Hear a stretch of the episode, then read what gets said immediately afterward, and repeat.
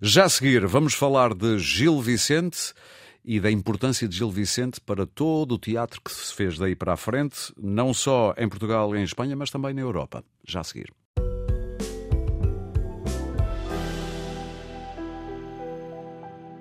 E tudo isto a propósito de uma exposição que vai ser inaugurada na próxima quinta-feira, 26 de outubro.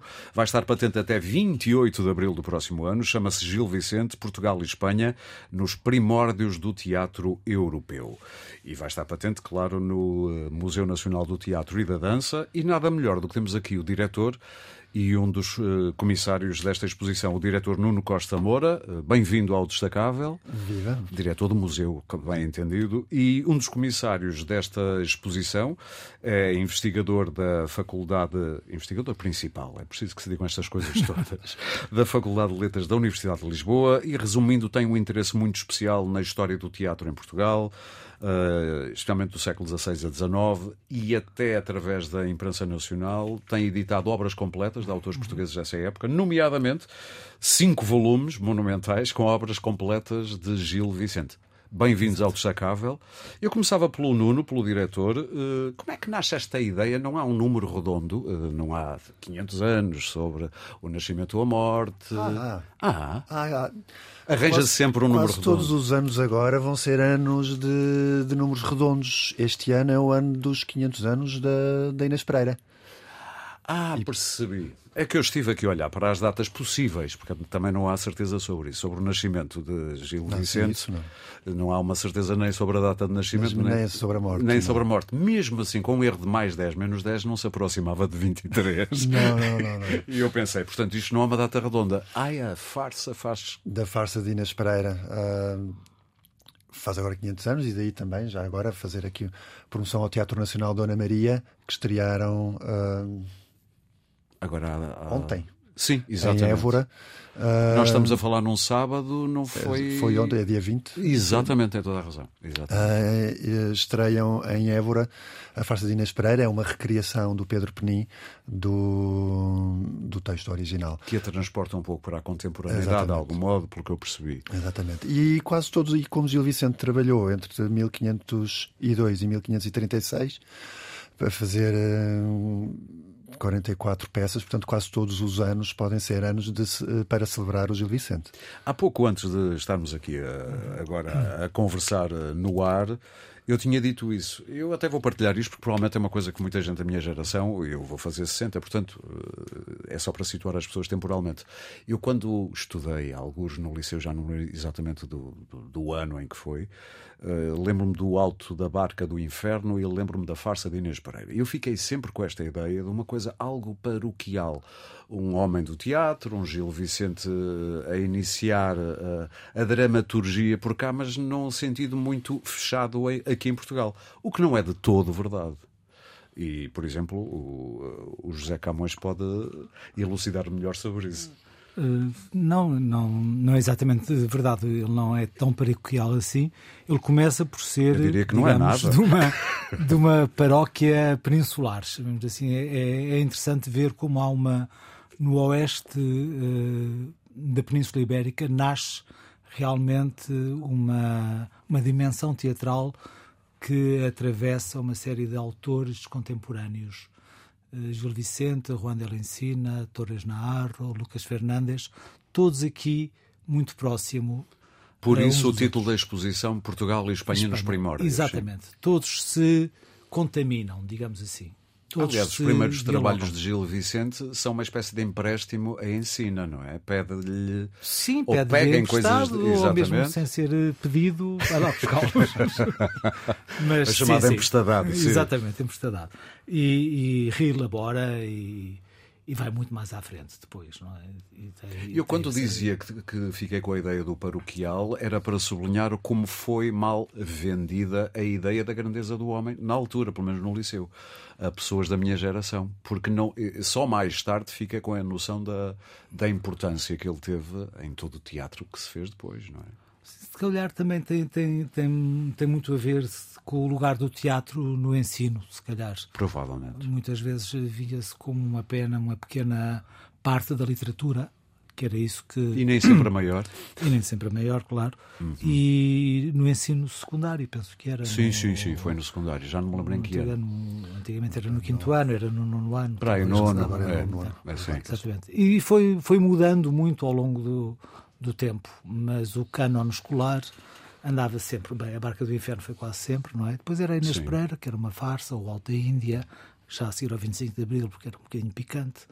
Uh, sim, mas, sim, ele, ele, ele bem, tinha, um, também. ele tinha um certo pendor em muitas obras para, para, para a coisinha sensual. Sim, que era assim. a sátira, que sim, é, claro. a coisa mais muito apelativa. Mas ele vai a várias coisas, do religioso aos sim, autos, às, às sátiras, claro. às comédias, tragicomédias. Eh, portanto, ele toca vários pianos. Toca vários pianos ao mesmo tempo. E, na sua opinião, bem? Todos muito, muito bem, de grande excelência. Uma das coisas que eu fiquei surpreendido quando preparei esta entrevista é saber que ele foi, inclusive, é, traduzido em países tão distantes como o centro da Europa, como a Alemanha, por exemplo. Exatamente. Uh... e muito recentemente posso lhe uh, dizer como curiosidade para Farsi. Uau! Portanto, no Irão, no Irão. No Irão, sim. exatamente. Foi traduzido há cerca de dois, três anos. Como é que isso explica o interesse que alguém no Irão pode ter por uma realidade tão. Foi um, um, um aluno uh, da Faculdade de Letras um, que esteve uh, a fazer o mestrado em, em, estudos de teatro, uh, vivia em Espanha, veio para Portugal fazer, interessou-se, conheceu e fez ligações entre o teatro de Gil Vicente e o teatro popular iraniano. Ok. E convenceu e algum editor? Aprendeu, falava português, convenceu e conseguiu uh, traduzi-lo e publicá-lo com o apoio do Instituto Camões. Gil Vicente no Irão, hein? Exatamente, Gil Vicente no Irão. Uh, Nuno, uh, guia-nos um bocadinho pelo que é que podemos ver nesta exposição. Uma pessoa que vá lá a partir do dia, deixe-me cá ver, 26 de outubro, a próxima quinta-feira, entra ali no Lumiar, no vosso palacete. E começa uma viagem, uhum. ou não fosse das peças mais conhecidas de Gil Vicente, a barca, não é? Sim. E, portanto, entra numa viagem, é uma viagem que começa no século XVI. Portanto, vamos ter eh, uma, contextualização uh, do Gil Vicente e dos outros autores ibéricos. Uh, uma contextualização histórica, portanto, perceber o que é que estava a acontecer na altura, na altura de Gil Vicente, as questões da expansão marítima, as questões da, da, da introdução da imprensa na Península Ibérica, uh, os temas que, que eram principais nas obras destes autores que fazem, no fundo, a transição uhum. entre aquilo que vamos chamar genericamente a Idade Média e o Renascimento. Sim, porque está ali na, na, mudança dessas é, duas. Exatamente, é? ele ajuda a essa, a essa mudança. Um, depois, umas caracterização de algumas das, das personagens principais que estes autores um, mostram em palco. Um, questões políticas uh, de censura e depois uh, a explosão uh, que é as abordagens artísticas uh, dos, dos, dos, artistas, das companhias uh, portuguesas e espanholas uh, em torno do, do universo de Gil Vicente. Portanto, vamos abordar, vamos mostrar uhum. muitos materiais em torno das diferentes formas como os diferentes atores, as diferentes companhias têm, têm olhado para, para Gil Vicente. E depois, no final, há uma surpresazinha de outras artes a olhar para Gil Vicente, que também mas, pode ser bastante interessante. Mas não se pode revelar, é? Não vou revelar tudo aqui, então têm que ir ver. Muito bem, mas é bom saber que é uma, é uma cenourinha. É uma cenourinha no final da exposição. No fim do percurso, é isso, da pela exposição. Uh, José Camões, antes de Gil Vicente, eu custa-me a crer que não houvesse teatro ou alguma forma de encenação uh, dos tempos livres ou litúrgicos, o que quiser, mas de certeza que havia algum tipo de expressão. Em Portugal, eh, sabe-se muito pouco. Sim. Mesmo, mesmo muito pouco haveria certamente. Qual é a sua intuição? Uh, Sabe-se pouco porque as fontes perderam-se ou porque havia pouco, pouca coisa a acontecer? perderam-se, não se investigou, não há incentivo à investigação. Uh, é difícil de encontrar, uhum. os manuscritos não estão muito acessíveis. Uh, é um trabalho interesse. que há todo por fazer. É todo por não é fazer. é sexy esse trabalho. Não é sexy. Se calhar é, não saber antes de experimentar, Sim, claro. não se podemos julgá-lo, não é? Como dizia um, um outro Camões. Bom, uh, Mas não... do pouco que se sabe, o que é que se intui? Intui-se que te, haveria nos conventos, de certeza, quase de certeza absoluta, uhum. uh, haveria manifestações de rua nos atos da Igreja, porque sabe-se através de proibições. Havia no, nas procissões. Sim. E Gil Vicente é herdeiro disso. Por via indireta, Por via indireta sabe-se que se se proibia é porque existia. Sim, sim, sim. É? E, portanto, proibia-se os clérigos que assistissem, por exemplo. Sim. Portanto, pois, pois, pois, pois. É porque eram representados. Uh, mas não sabe o que exatamente, nem quem o fazia. Se mais tarde, com o aparecimento da Inquisição, as obras dele foram limpas de muitas coisas, uh, também é verdade que antes disso, ainda em vida também, ele permitiu Sousa Dias, diria. Uh, para quem não sabe, ele transformou-se numa espécie de diretor uh, ou curador, como se diz, do entretenimento real no, no Passo em Lisboa, não é? Sim, vale sim, a pena sim, contar essa história. Aliás, há uma data não sei se é mítica, se é muito história, 8 de junho de 1502, quando ele faz um auto para, em homenagem ao nascimento do futuro Dom João III. Exatamente, é aí que tudo começa para, para, para a carreira teatral de Gil Vicente. Mas a minha pergunta é, como é que ele é notado para, de repente, estar na Câmara Real? É que isto não é assim, uma pessoa vê uma pessoa na rua, ah, ele tem piada, bora lá. A ficção é que ele teve muita dificuldade em que o deixassem entrar. Portanto, ele tentou.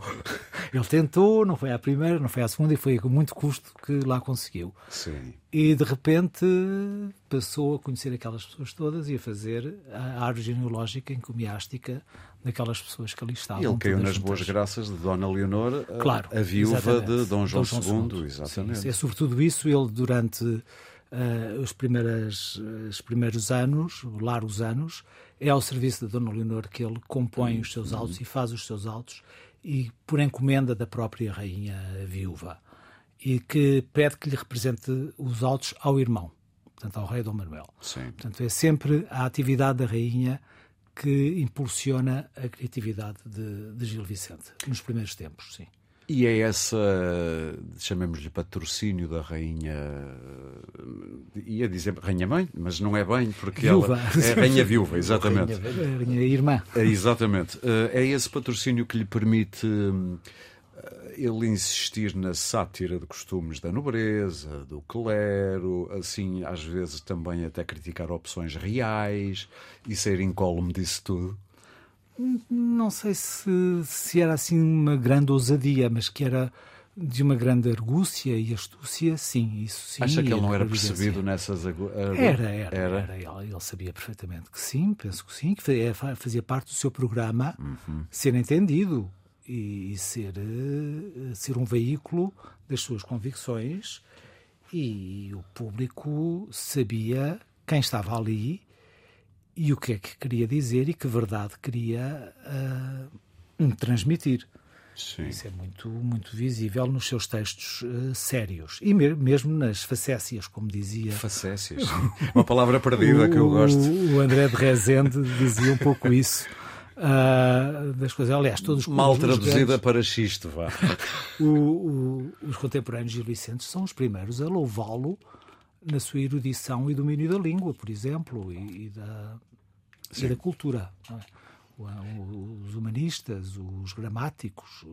Ele sabia todos e, o citam. e adaptava-se, como se diz hoje, to read the room, saber ler a sala. Ou seja, sabia, e sabia. adaptava também a sua escrita a quem ela era destinada, imagino. Sim, ele começa hum. muitas vezes, se é o próprio corpo do Gil Vicente a representar as suas palavras, ele dirige-se ao auditório uh, ou aquela personagem, eu penso que é o próprio Gil Vicente, uh, sabendo quem lá está. Acha que se pode dizer que ele tem um programa? Tem. Sim, tem, uma agenda clara. E, e, sabe quem está e escreve de circunstância. Uhum. Ele conhece as circunstâncias, todo o texto e toda a montagem teatral é feita conhecendo o sítio onde vai representar e o público para quem vai representar. Portanto, uh, sim, eu estou a perceber. E, inclusivamente, fora de Portugal, falou há pouco das traduções uh, contemporâneas de hoje. Sim.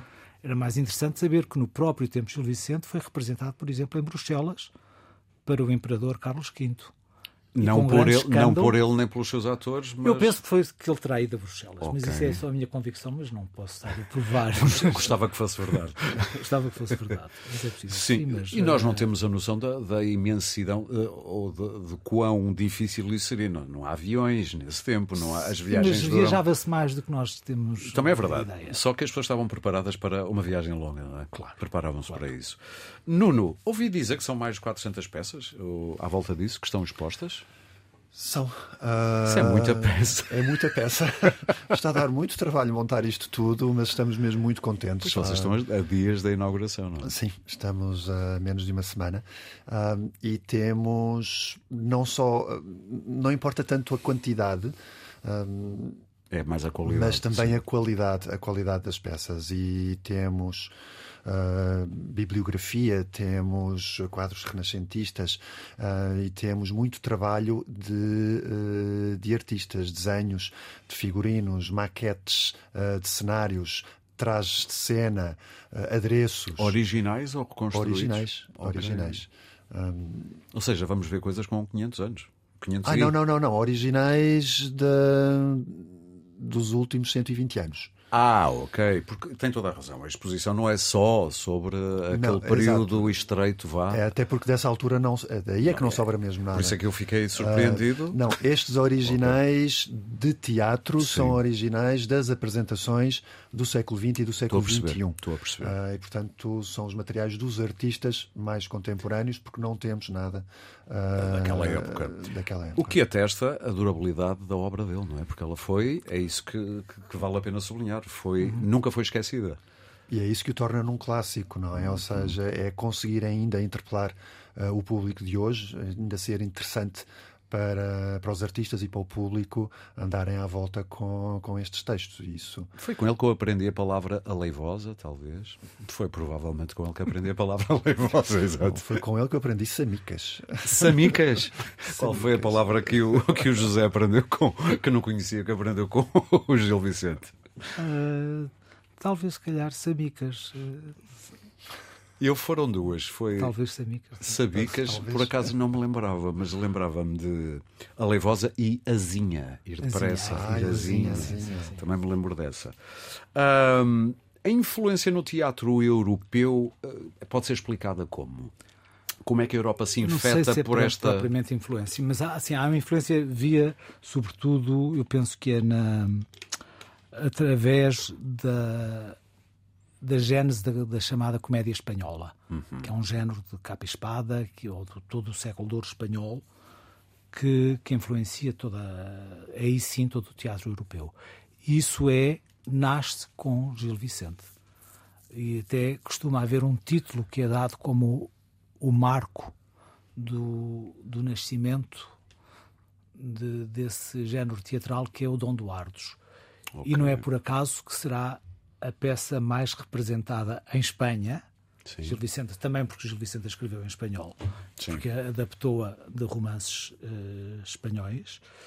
Uh, eventualmente, não, não, temos a certeza. Bom, Nestes sim. terrenos estamos sempre aqui. É um bocadinho dúbio, mas, mas, eh, mas, ele fez isso. Ele, por exemplo, conseguia, uh, com, com grande destreza, adaptar uhum. novelas de cavalaria a teatro. Sim, sim, sim. sim. A chamada adaptação. Adaptação. Pegou em dois ou três episódios das novelas, dramatizou-os, colocou-os em cena e o Dom Duarte já tem todos os componentes e toda a estrutura do que depois vai ser, sim. quase 80, 100 anos depois, a comédia espanhola, que vai florescer e contaminar todo o teatro europeu. Portanto, por aí, sim, há uma disseminação de uma estrutura que o Gil Vicente começa por eh, modelar. Devemos muito, quer a uma filha, quer a um filho de um segundo casamento, o conhecermos a obra dele, porque foram com quem compilou, quem tratou desse, mais tarde, espólio, quando ele morreu, Uh, é curioso não haver uma fonte oficial, uh, alguém que não foi a família que se, e que teve a ver também com a edição das suas obras. E, e é isso que eu acho que também o, é, o Gil Vicente deve aos filhos isso. Senão teria, poderia estar quase perdido. Ah, perdido eu. sem Sim. ser fora da compilação de, que os filhos organizaram sobram-nos talvez seis textos. Ou cinco, Isso faz cinco. dos filhos eh, gente especial no século XVI para perceberem o alcance do que estavam a fazer? Da obra do pai. Ou estavam apenas a tentar viver? Não, tinham assim. alcance, porque eles tinham, tinham modos de vida próprio. Portanto, não precisavam próprio, daquilo. Não precisavam, não era seguramente através do, do dinheiro que o livro poderia Herdaram a visão do pai também. Não, não, e foi para, para preservar o, o património que o pai tinha legado. Isso sim é importante e que o faz único na Europa. Muito bem. Nós temos que terminar, infelizmente o nosso tempo está, está a esgotar-se. Eu vou fazer um último forcing com o Nuno Costa Moura, diretor do Museu Nacional do Teatro e da Dança. Qual é a surpresa que tem no fim da exposição? Diga lá. A surpresa? Não, a surpresa é, a surpresa é toda a exposição. Que acho que ninguém está à espera de uma exposição deste tipo, que nunca foi feita. Sim.